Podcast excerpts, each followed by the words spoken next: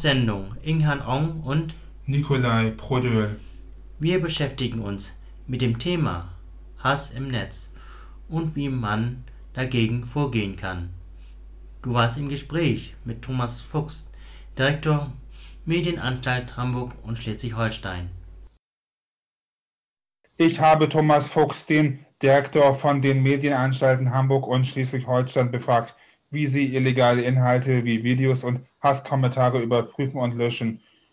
Kannst du dich kurz bitte mal vorstellen?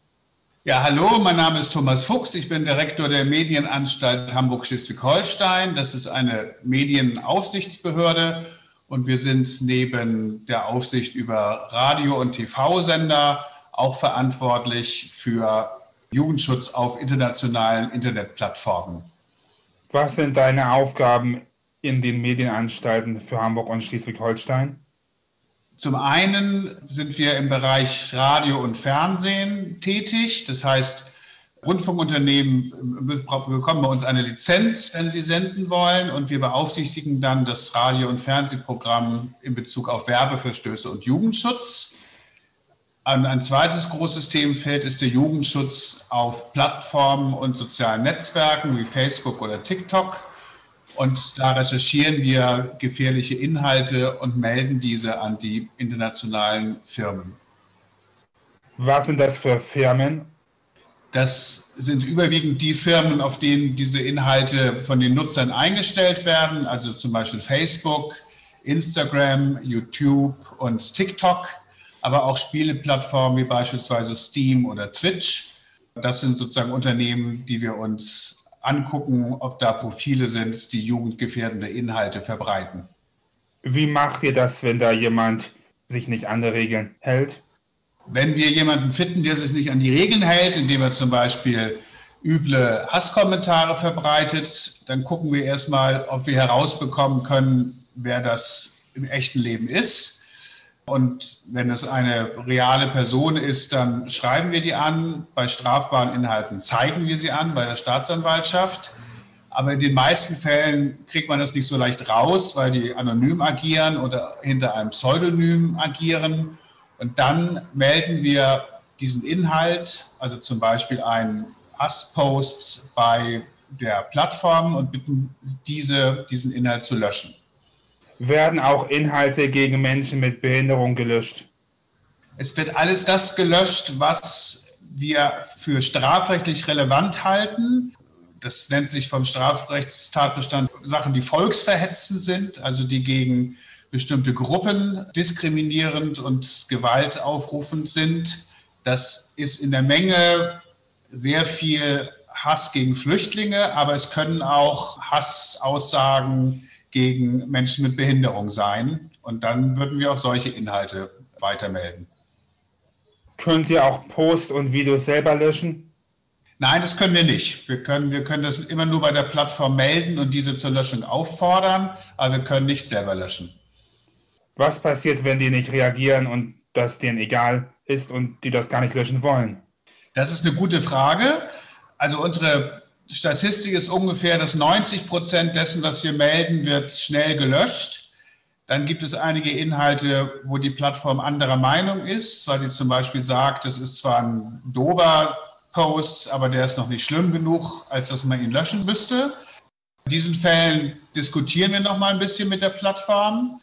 Und in einigen Fällen, wenn die Plattform sozusagen sagt, nee, das machen wir auf keinen Fall, gibt es verschiedene Optionen. Manchmal sagen wir dann, sagen wir, okay, sehen wir ein, das, das war jetzt vielleicht so ein Grenzfall.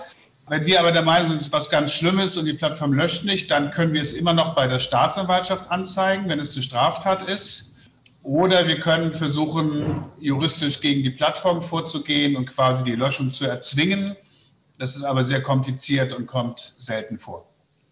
Wie findet ihr heraus, ob manche Inhalte, Hasskommentare oder Videos enthalten, die nicht dem Jugendschutz entsprechen?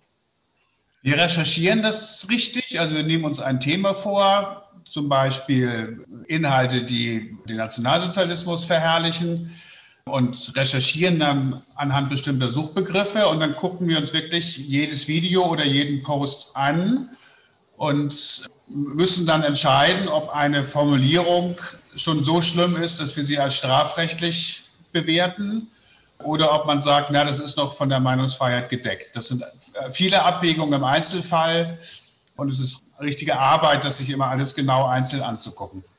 Kontrolliert ihr denn jede Sendung bei Radiosender oder macht ihr so Stichpunkte? Wir machen eher Stichproben und wir handeln eigentlich vor allen Dingen aufgrund von Beschwerden oder Hinweisen. Deswegen ist für uns ganz wichtig, dass Menschen, die irgendwo was hören oder sehen oder im Internet mitkriegen, sich bei uns melden und sagen, Medienanstalt, ich habe da was gehört, das kann doch so nicht in Ordnung sein und dann kümmern wir uns. Seid ihr auch zuständig für Google? Wir sind auch zuständig für Google, ja, weil Google seinen Sitz in Hamburg hat. Und auch für YouTube? Auch für YouTube, genau, weil YouTube ja eine Tochterfirma quasi von Google ist. Ihr seid dann quasi für alles zuständig. Ja, das ist ein bisschen so, genau, weil die ganzen großen Firmen ihren juristischen Sitz in Deutschland, in Hamburg haben und wir als Medienanstalt für Hamburg und Schleswig-Holstein deswegen für die zuständig sind. Es gibt so eine Pressemitteilung von euch, da wurden irgendwie Videos und Profile gelöscht, weil die irgendwie Hakenkreuze erhalten haben. Genau, das ist richtig. Wir haben, das war bei TikTok, für die wir auch zuständig sind, TikTok ist ja eigentlich ein Portal, wo so Tanz- und Musikvideos vor allen Dingen enthalten sind. Aber es gibt dort auch zum Beispiel Menschen, die sich mit nationalsozialistischen Profilen anmelden. Die nennen sich dann Adolf Hitler oder haben ganz viele Hakenkreuze oder SS-Ruhen in ihrem Profil. Und das ist in Deutschland verboten. Das ist eine Straftat, diese Zeichen zu verwenden. Und deswegen haben wir 91 dieser Profile bei TikTok gemeldet und TikTok hat diese Profile gelöscht. Die sind jetzt also nicht mehr auffindbar. Was verführt denn Menschen, solche Hasskommentare und Videos zu verbreiten? Ja, das ist eine große Frage, das weiß ich auch nicht. Das weiß, glaube ich, keiner so endgültig. Ich glaube, das ist natürlich, es gibt natürlich Menschen, die wirklich von ihrer Einstellung her oder auch politisch ein rechtsradikales Gedankenbild haben und bestimmte Menschen aufgrund ihres Aussehens oder ihrer Herkunft diskriminieren. Wahrscheinlich gab es das schon immer. Sie sind jetzt im Internet in einer besonderen Art und Weise sichtbar und können da sehr laut sein. Das ist wahrscheinlich ein Teil von Gesellschaft, den man nie ganz wird verhindern können, aber auf den man reagieren muss und den man nicht einfach tolerieren darf dann seid ihr quasi so wie eine Internetpolizei oder wie kann man das nennen, was ihr macht? Polizei ja nicht, weil wir niemanden festnehmen können oder so, aber wir sind so ein bisschen eine Internetpolizei im Sinne von, dass wir uns strafbare Inhalte angucken und sie gegenüber den Plattformen zur Löschung bringen. Also vielleicht eine kleine digitale Inhaltepolizei. Wie viele Inhalte löscht ihr so im Monat oder im Jahr? Ich würde sagen, das kommt immer ein bisschen darauf an, was man wie recherchiert, aber es sind schon jeden Monat so ein, 200 Inhalte, die wir zur Löschung empfehlen. Was recherchiert ihr so am meisten? Gibt es Inhalte?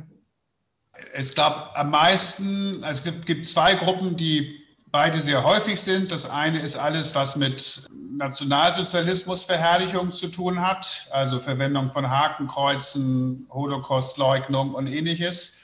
Und die zweite Gruppe sind, ist volksverhetzender Hass, also insbesondere auch Tötungsfantasien und ähnliches, gerade im Blick auf, auf Minderheiten und hier gerade im Blick auf Menschen mit Migrationshintergrund. Das sind eigentlich die Hauptgruppierungen, die wir verfolgen kann man selber eine Anzeige erstatten, wenn man was Fremdenfeindliches findet oder muss man erst an euch was schreiben oder eine E-Mail schreiben?